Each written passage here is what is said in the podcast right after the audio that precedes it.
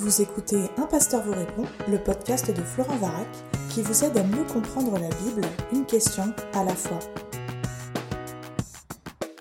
La question de cet épisode tourne autour des traditions religieuses face à l'écriture. Et cette question vient de moi, enfin pas vraiment, parce que j'ai regardé euh, plusieurs commentaires, j'ai lu plusieurs commentaires associés à des euh, propos que j'ai tenus tout au long de la série Un pasteur vous répond, et j'ai remarqué que lorsque je touchais aux traditions et habitudes, que ce soit du judaïsme ou du catholicisme, j'avais un certain nombre de remarques pour me dire que la Bible seule n'était pas suffisante pour définir ce qui était de la croyance. Et donc dans cet euh, épisode, j'aimerais m'intéresser non plus aux traditions rabbiniques, ça j'en ai parlé de l'épisode précédent, mais aux traditions ecclésiales, essentiellement au sein de l'Église catholique. Est-ce qu'elles ont autorité? Est-ce que la tradition religieuse peut compléter, voire supplanter la révélation écrite? Et pour moi, c'est euh, important parce que je réalise à quel point certaines personnes s'accommodent assez euh, facilement des dires et des traditions d'une Église, sans réaliser que parfois il y a une opposition euh, claire et directe avec l'Écriture. Alors moi, ça ne me gêne pas, on a le droit de croire et de vivre comme on le veut. De toute façon, au jugement dernier, les choses seront claires.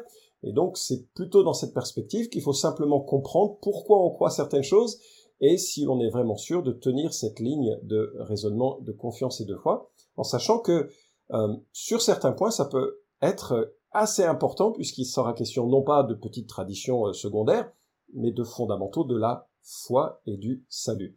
Je prends un exemple. Beaucoup de gens disent ah c'est bien vous vous êtes pasteur vous pouvez vous marier. Oui, mais je le peux parce que c'est écrit.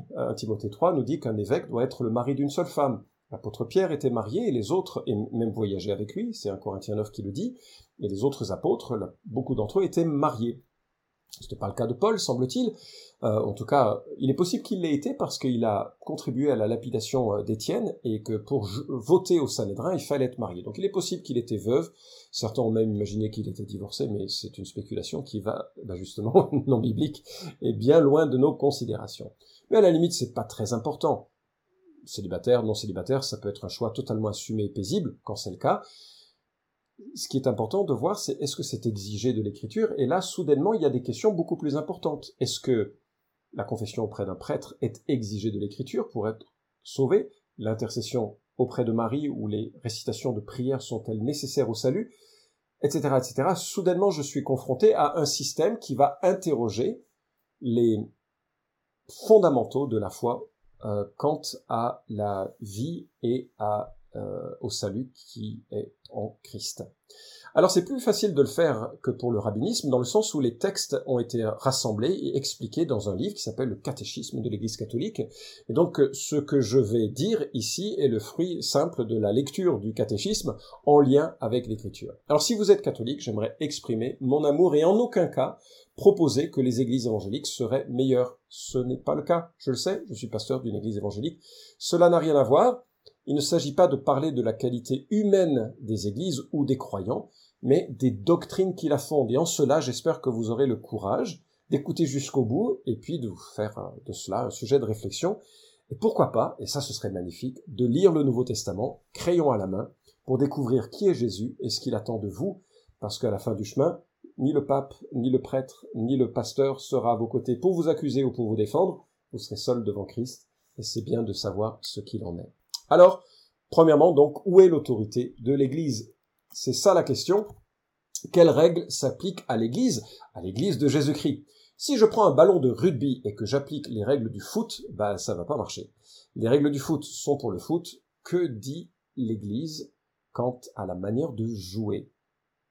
Qui dit à l'Église, pardon, les règles de son jeu? La Bible, la tradition, les pasteurs, les prêtres? Si je me rends dans un pays étranger, que je ne respecte que les lois de la France en voulant les exporter, il est probable que je me trouve en prison. Dans un pays de droit, lors d'un procès qui détermine qui fait bien et qui fait mal, ce sont les textes de référence qui font loi. Voilà donc ce que je propose d'explorer. L'Église que Jésus-Christ a fondée se base sur quoi? Sur un texte biblique ou sur une tradition ou sur une interprétation de ce texte biblique? Alors euh, voilà. Regardons premièrement l'autorité selon l'Église catholique. Voici ce que dit l'article 95. Je ferai beaucoup référence au, nouveau, euh, au, nouveau catéchisme de l'Église catholique. Il est donc clair, et je cite, que la sainte tradition, la sainte écriture et le magistère de l'Église, par une très sage disposition de Dieu, sont tellement reliés et solidaires entre eux qu'aucune de ces réalités ne subsiste sans les autres, et que tous ensemble, chacune à sa façon, sous l'action du seul Esprit Saint, contribuent efficacement au salut des âmes. Fin de la citation. Alors selon ce passage, les Écritures, la Bible, la tradition de l'Église, les enseignements dispensés au cours des âges, et le magistère, la tâche de donner l'interprétation authentique de la parole de Dieu, sont équivalentes en importance et contribuent efficacement au salut des âmes. Et il faut bien réaliser, je cite là l'article 85, que la charge d'interpréter de façon authentique la parole de Dieu, écrite ou transmise, a été confiée au seul magistère vivant de l'Église dont l'autorité s'exerce au nom de Jésus-Christ, c'est-à-dire aux évêques en communion avec le successeur de Pierre, l'évêque de Rome. Fin de citation, donc euh, euh, il faut bien réaliser que quelqu'un qui oserait interpréter un texte de l'Écriture en dehors de l'Église euh, et de ses responsables ne le ferait pas correctement. Et je me souviens d'un copain qui prêchait un, mariage dans une église catholique. Euh, les mariés, je crois qu'un était catholique, l'autre était évangélique, et ils avaient voulu qu'il puisse y avoir un, petit sermon de cet ami. Et le prêtre était furieux qu'il ait osé lire l'évangile et donner des commentaires, parce que ça appartenait que, ça n'appartient que au magistère, et donc aux évêques et à ceux qu'ils reconnaissent, enfin qui lui sont confiés. Donc, euh, si jamais on a une lecture de la Bible qui serait incompatible avec la tradition, ben c'est pas grave parce que le magistère est seul capable d'interpréter correctement. L'Église a donc un système solide. On a l'écriture comme fondement, des siècles de réflexion codifiés dans des conciles et la seule interprétation des évêques pour s'en sortir quand il y a une opposition. Euh, et ce que j'ai lu dans l'article 85 n'est pas une exagération, l'article 119 le confirme encore, car tout ce qui concerne la manière d'interpréter l'écriture est finalement soumis au jugement de l'Église, qui exerce le ministère et le mandat divinement reçu de garder la parole de Dieu et de l'interpréter. Alors est-ce grave? Ben, le deuxième point que je voudrais soulever, c'est la reconnaissance de l'écriture. J'ai des amis, prêtres, et ils me disent que j'ai tort parce que mon raisonnement ne considère pas que ce sont les églises qui ont accueilli et reconnu les livres de la Bible. Et donc, puisque ce sont les églises qui ont reconnu la Bible, c'est les églises qui, enfin, c'est l'église qui est au-dessus de l'écriture. Et, euh, et, c'est vrai que l'église a reconnu certains livres et pas d'autres. Mais euh, Noël Pérez, qui est professeur de la faculté de théologie protestante de Paris et, l'école des langues et des civilisations de l'Orient ancien, euh, parle de la reconnaissance de ces textes et il écrit si à la fin du premier siècle, Clément Romain, c'est Clément de Rome, le plus ancien écrivain chrétien hors les auteurs du Nouveau Testament, n'appelle graphé écriture que des textes hérités du judaïsme, un peu moins d'un siècle plus tard, on voit Irénée de Lyon donner ce nom aux quatre évangiles qui deviendront canoniques, ainsi qu'à d'autres écrits apostoliques ou réputés tels. Ce n'est en effet que peu à peu, et non sans hésitation, que se constitue la collection singulière de ces 27 livres qui forment le Nouveau Testament. L'acceptation par les églises chrétiennes de cette collection, comme norme de leur foi, ne résulte pas d'une décision conciliaire ni magistérielle, l'élaboration du consensus reste mystérieuse, le croyant y reconnaît l'action du Saint-Esprit. Fin de citation. Donc il y a quand même eu un consensus, et si vous savez à quel point c'est difficile de travailler à plusieurs églises, ce consensus est un miracle.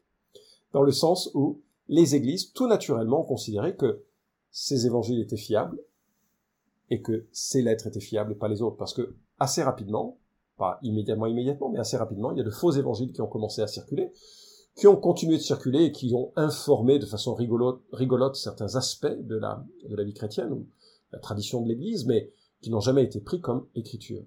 Et donc il y a eu un consensus des églises, et euh, même le plutôt libéral euh, auteur de cette citation considère que ben, ce consensus peut venir du Saint-Esprit pour les croyants en tout cas. Il est aussi probable, et c'est l'avis de Sylvain Romerovski, que les apôtres aient donné des indications à ce sujet, parce que ils étaient quand même assez concernés, ils avaient vu la vie de Jésus et qu'ils pouvaient dire, mais non, cette lettre-là, évidemment, elle est, elle est légitime, cet évangile, évidemment, il est légitime. Reconnaître que des livres portent la signature de Dieu ne confère en rien l'autorité de les dépasser ou de les contredire. Ok C'est mon avis. Voilà. Alors, euh, la succession apostolique. Premièrement, j'ai parlé de la notion d'autorité selon l'Église catholique. Deuxièmement, j'ai parlé de la reconnaissance de l'Écriture et que ce consensus n'était pas le fruit d'un magistère, mais plutôt de l'œuvre de l'Esprit au sein de l'Église et probablement de l'influence des apôtres eux-mêmes. Regardons maintenant la, la, notion de succession apostolique. Beaucoup me disent, mais enfin Florent, tu vois pas, tu as bien vu quand même que Pierre a fondé l'Église. Et c'est une mauvaise compréhension de Matthieu chapitre 16. Euh, Jésus pose la question à ses disciples, pour vous, qui suis-je? Matthieu chapitre 16, verset 15. Simon leur répond, Toi tu es le Christ, le Fils du Dieu vivant. Et Jésus lui dit, Heureux es-tu, Simon, fils de Jonas, car ce ne sont pas la chair et le sang qui t'ont révélé cela, mais mon Père qui est dans les cieux.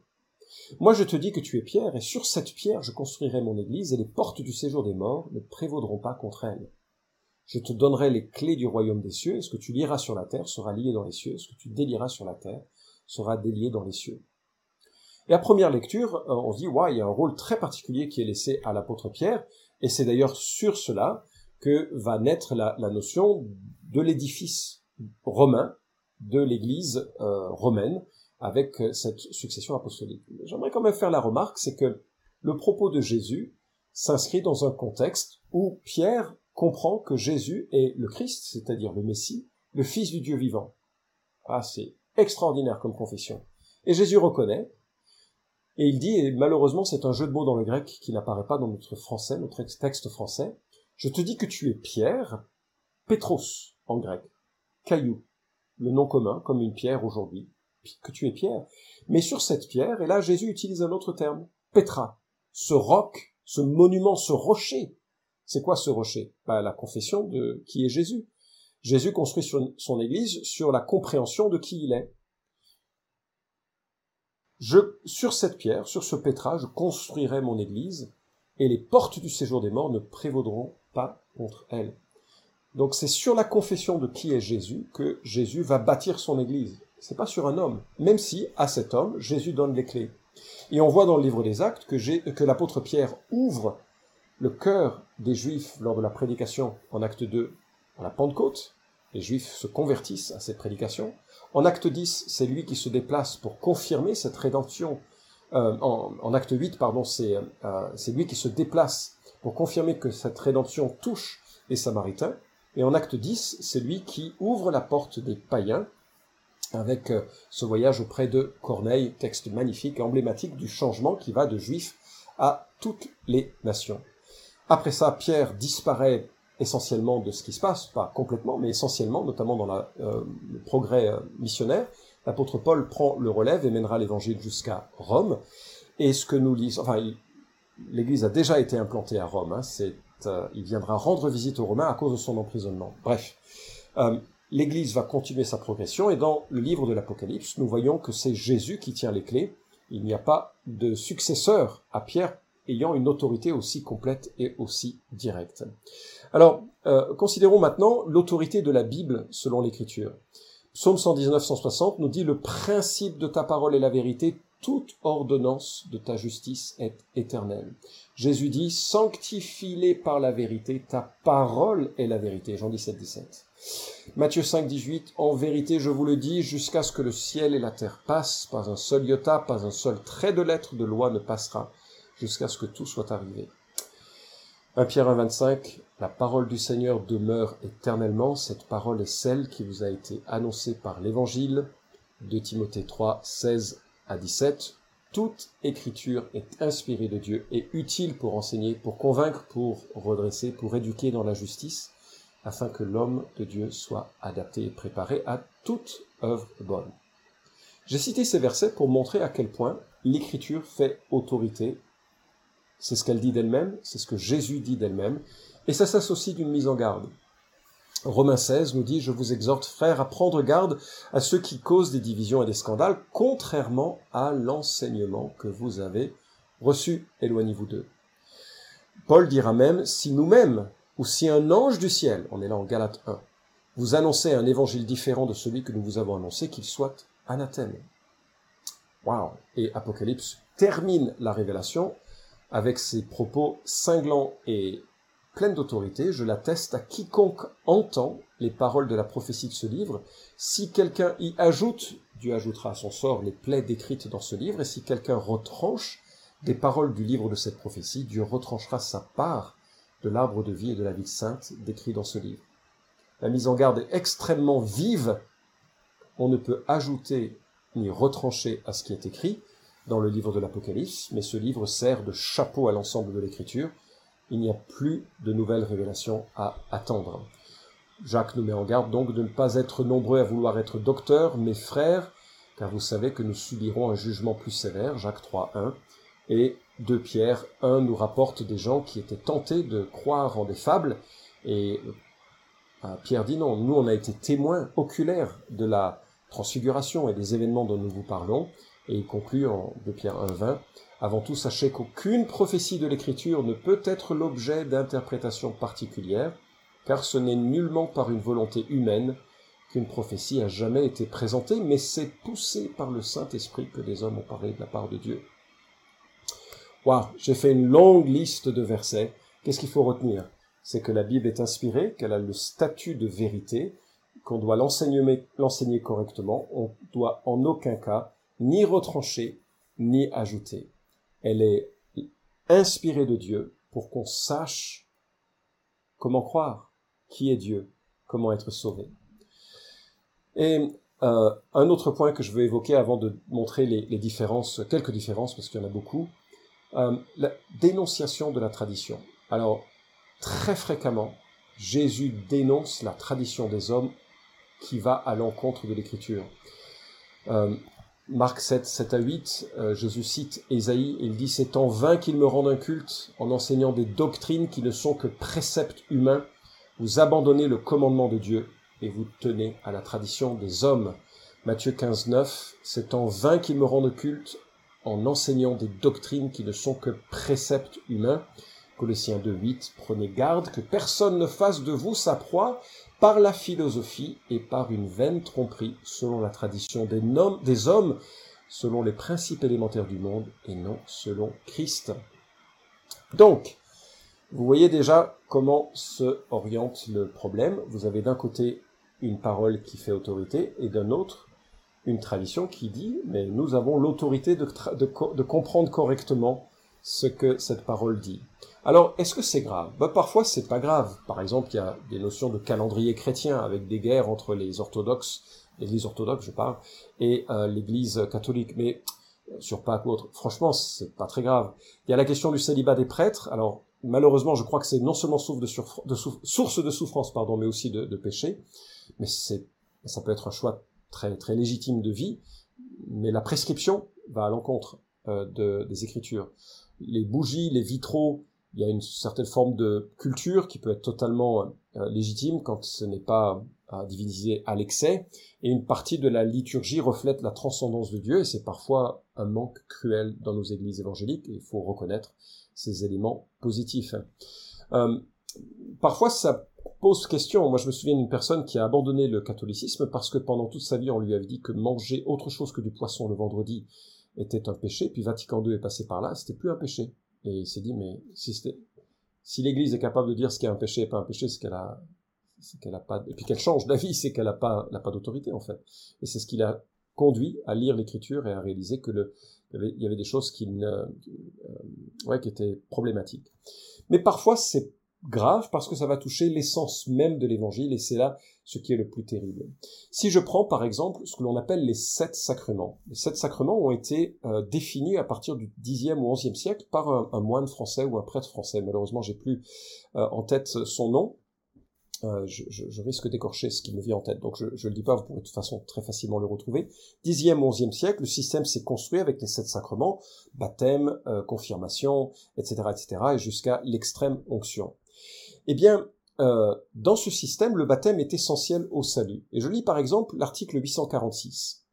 Appuyé sur la Sainte Écriture et sur la tradition, le Concile enseigne que cette Église, en marche sur la terre, est nécessaire au salut, parce que c'est elle qui dispense les sept sacrements.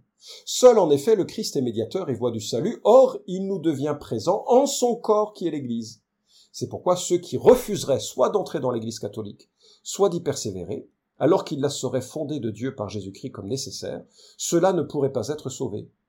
Donc voilà, euh, c'est un système salvateur qui est proposé. Waouh, dans l'écriture, on est loin de cette réalité et les églises, quand on lit le Nouveau Testament, sont loin d'être parfaites.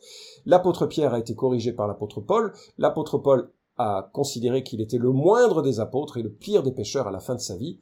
On n'est pas du tout dans cette logique. Le Seigneur lui-même, article 1257, affirme que le baptême est nécessaire pour le salut. Waouh L'article dit encore, l'Église ne connaît pas d'autre moyen que le baptême pour assurer l'entrée dans la béatitude éternelle. Article 1212, né à une vie nouvelle par le baptême, les fidèles sont trois petits points.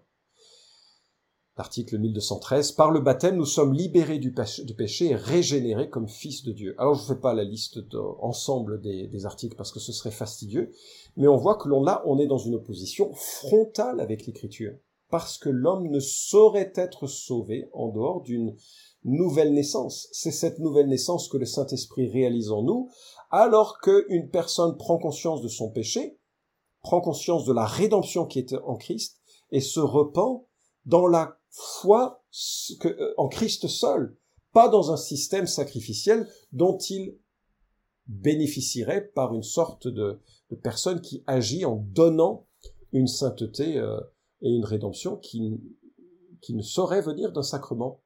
Alors il y a plein d'autres éléments. Les indulgences, par exemple, sont souvent euh, citées. Les indulgences qui ont quand même été remis récemment euh, au goût du jour. Hein. Chaque pape euh, émet des, indulgences à, certains moments de son de, de la vie de, de l'Église pour soi-disant accorder une rédemption, un pardon des péchés. Et je lis l'article 1498. Par les indulgences, les fidèles peuvent obtenir pour eux-mêmes et aussi pour les âmes du purgatoire la rémission des peines temporelles, suite des péchés. C'est probablement ce qui me choque le plus, mais pas que, dans cette notion d'une tradition qui vient à l'encontre de l'évangile, et là on est sur des éléments centraux. La notion de purgatoire, la notion de médiation de Marie, va à l'encontre de, euh, de ce que nous trouvons dans l'écriture. Alors, euh, pourquoi je dis ça? Alors, je, sais, ça va sembler vraiment euh, dur et, lourd, et je m'excuse déjà que cet épisode est un petit peu plus long que ceux que j'ai l'habitude de, donner, mais je voudrais terminer sur cette notion du salut par la grâce. C'est un contraste radical qui nous est proposé quant à la notion du salut dans l'écriture et dans la tradition catholique. Il est donné à l'homme de mourir une seule fois, après quoi vient le jugement. Il n'y a pas de seconde chance, il n'y a pas de purgatoire, il n'y a pas de moyen de se purifier des péchés commis dans la vie qui n'auraient pas été pardonnés par je ne sais quel rite manquant. On est soit né de nouveau et scellé à Dieu à jamais, soit on n'est pas né de nouveau, et quelle que soit l'appartenance ecclésiale, que l'on soit évangélique, protestant, catholique, on est simplement socialement chrétien, mais pas connecté à Dieu, pas pardonné dans ses péchés, et on demeure éloigné de Dieu. Je vous encourage à écouter l'épisode 226, Les catholiques sont-ils sauvés? Où je reprends la, question et je l'élargis à l'ensemble de ceux qui se disent et se réclament du christianisme, que ce soit les, évangéliques ou les protestants. Mais dans l'ensemble de la Bible, on voit que c'est Dieu qui prend l'initiative pour sauver. C'est Dieu qui tend la main pour arracher des hommes et des femmes qui sont qui sont empêtrés dans leurs péchés et dans leur manque de pardon. Et voilà ce que dit Tite, chapitre 3, verset 4 à 8. Je vais lire euh, deux passages et puis euh, peut-être trois, et puis je termine, euh, c'est promis. Mais le verset 4 de, de Tite 3 nous dit, Lorsque la bonté de Dieu notre Sauveur et son amour pour les hommes ont été manifestés, il nous a sauvés. Non parce que nous aurions fait des œuvres de justice, mais en vertu de sa propre miséricorde, par le bain de la régénération et le renouveau du Saint-Esprit. Il l'a répandu sur nous avec abondance par Jésus-Christ notre Sauveur, afin que, justifiés par sa grâce, nous devenions héritiers dans l'espérance de la vie éternelle. Cette parole est certaine, je veux que tu insistes là-dessus, afin que ceux qui ont cru en Dieu s'appliquent à exceller dans les œuvres bonnes. Voilà qui est beau et utile aux hommes. Fin de la lecture. Ce qui marque, c'est que Dieu nous sauve non à cause de nos œuvres de justice, et encore moins à cause des œuvres de justice d'une église ou d'un prêtre, mais à cause de sa propre miséricorde, par une régénération qui est une nouvelle naissance, qui nous est octroyée par grâce, gratuitement. C'est Dieu qui nous dote du salut, plus euh, que toute autre chose. Il n'y a pas de récompense. Et Romains chapitre 3, donc l'épître de Paul aux Romains, l'église de Rome dit, il n'y a pas de distinction, tous sont péchés et sont privés de la gloire de Dieu, et ils sont gratuitement justifiés par sa grâce, par le moyen de la rédemption qui est dans le Christ Jésus. C'est lui que Dieu a destiné comme moyen d'expiation pour ceux qui auraient la foi en son sang, afin de montrer sa justice. Fin de citation. On n'est pas sauvé par un baptême, on n'est pas sauvé par un rite, on n'est pas sauvé par une église, on n'est pas sauvé par un prêtre, on n'est pas sauvé par quoi que ce soit qui nous serait accordé, autre que par la grâce qui vient de Jésus-Christ, de Jésus-Christ seul, la rédemption étant le Christ seul. Je vous rappelle ce que Paul dit aux Galates par rapport à l'évangile, que si quelqu'un parlait d'un évangile autre que celui que nous avons reçu, qu'il soit anathème. Voilà euh, ce que euh, celui qui a mes commandements, dit Jésus, c'est celui qui m'aime et qui les garde. Celui qui a mes commandements et qui les garde, c'est celui qui m'aime, dit Jésus. Celui qui m'aime sera aimé de mon Père. Moi aussi, je l'aimerai et je manifesterai Et Jean 14, 23 ajoute, Si quelqu'un m'aime, il gardera ma parole et mon Père l'aimera. Nous viendrons vers lui et nous ferons notre demeure chez lui. Alors, je vous propose qu'il y ait une réflexion très claire à partir de l'écriture qui dit ce qui est vrai. Prenez le temps de lire un Nouveau Testament, prenez le temps de lire un évangile ou de la lettre de Paul aux Romains. Lisez Matthieu ou Romains euh, et l'ensemble du reste des Écritures pour comprendre qu'est-ce que Dieu attend pour que l'on soit en communion avec lui à la fin du chemin. Un prêtre qui avait tout réussi dans sa vie, il était chef des Juifs, il était un pharisien, la branche la plus pure du judaïsme de l'époque. Et Jésus lui dit, si tu ne nais de nouveau, tu ne verras pas le royaume de Dieu. La nouvelle naissance n'est pas obtenue par des rites humains, mais elle est nécessaire pour le salut.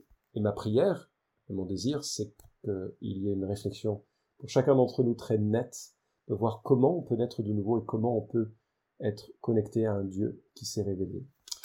Voilà, je suis conscient que ça va, euh, que c'est pas évident pour à entendre, mais j'espère que ça vous motive à lire avec attention et prier euh, Dieu pour savoir qui il est et comment être sauvé. Cet épisode vous a édifié? Alors merci de le liker ou de le partager pour que d'autres puissent en profiter. Pensez aussi à vous abonner à la chaîne d'un pasteur vous répond pour ne manquer aucun des prochains épisodes. Enfin, si vous avez une question à poser à Florent Varac, écrivez-lui directement sur contact@toutpoursagloire.com.